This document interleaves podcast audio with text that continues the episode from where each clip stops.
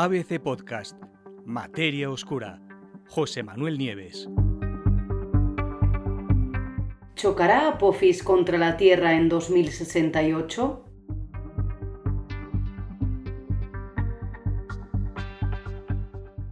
Hoy vamos a hablar de asteroides, o mejor, de un asteroide, de Apophis, un viejo conocido de los astrónomos y también nuestro, porque ha salido en la prensa un montón de veces, que fue descubierto en 2004 y que parecía que eh, tenía intenciones de chocar contra la Tierra. Finalmente se dijo que no, que no iba a chocar, que ese asteroide no era peligroso, pero ahora un astrónomo de la Universidad de Hawái, resulta que es el mismo astrónomo que lo descubrió en 2004, acaba de revelar un nuevo dato, una nueva serie de datos que hacen que Apophis, que tiene 400 metros, o sea, es una señora asteroide, y que pasará, como os he dicho, cerca de la Tierra en varias ocasiones, vuelva a ser considerado como potencialmente peligroso. Es decir, se vuelve a reabrir el escenario de que pueda chocar contra la Tierra. ¿Qué es lo que ha cambiado? David Tholen, que es el astrónomo que lo descubrió y el que ha hecho este anuncio, este nuevo anuncio de estos nuevos datos, lo ha hecho, lo acaba de hacer en la reunión de este año de 2020, que ha sido virtual por el coronavirus, eh, de la División de Ciencias Planetarias de la Sociedad Astronómica Americana. Bueno, pues lo que ha hecho ha sido detectar, ha conseguido detectar en Apophis un efecto, un curioso efecto que se llama aceleración de Yarkowski. ¿Qué es esto de la aceleración de Yarkowski? Bueno, pues como os decía, es un efecto que surge cuando se aplica una fuerza débil pero constante sobre un objeto debido a una radiación térmica. En el caso de Apophis, esa fuerza, que no había sido tenida en cuenta hasta ahora y que procede del calor mismo del Sol, resulta de la máxima importancia. ¿Por qué? Porque invalida a muchos de los cálculos existentes sobre la trayectoria del asteroide. Es decir, lo que se sabía antes sobre la trayectoria del asteroide sin considerar este efecto ya no vale.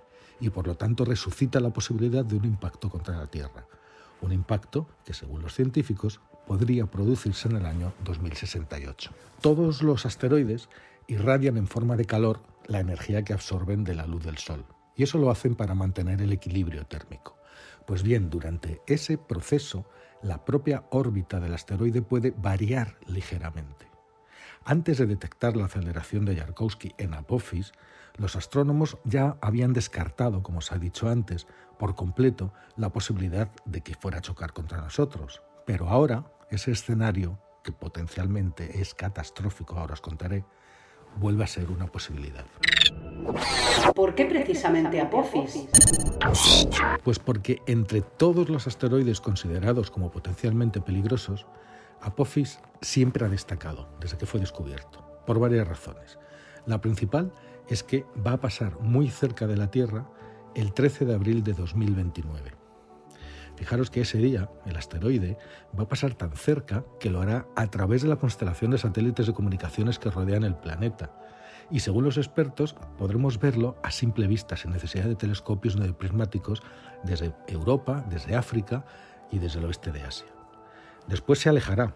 En esa pasada no va a ser peligroso. Volverá, hará una nueva órbita y regresará primero en abril de 2036 y después finalmente en 2068. Cuando fue descubierto al principio, eh, se pensaba que su primera aproximación, es decir, la del 13 de abril del 29, la gravedad terrestre iba a conseguir modificar la órbita del asteroide, de manera que en la siguiente visita, en 2036, existía una posibilidad real de impacto. Eh, la de 2068 ni siquiera se consideraba porque si en 2036 el asteroide ya impactaba, pues ya para qué mirar más, ¿no?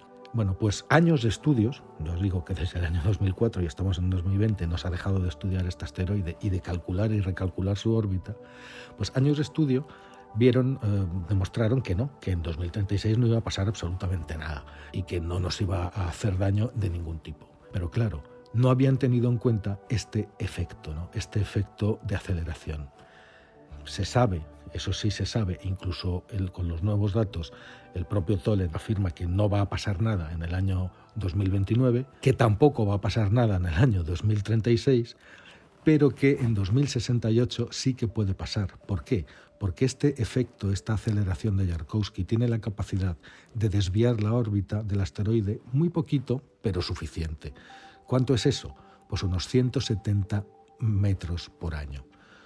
Fijaros, estamos en 2020, faltan más de 40 años, para el 2068 faltan 48 años, pues multiplicar 170 metros por cada año, pues fijaros la desviación que es.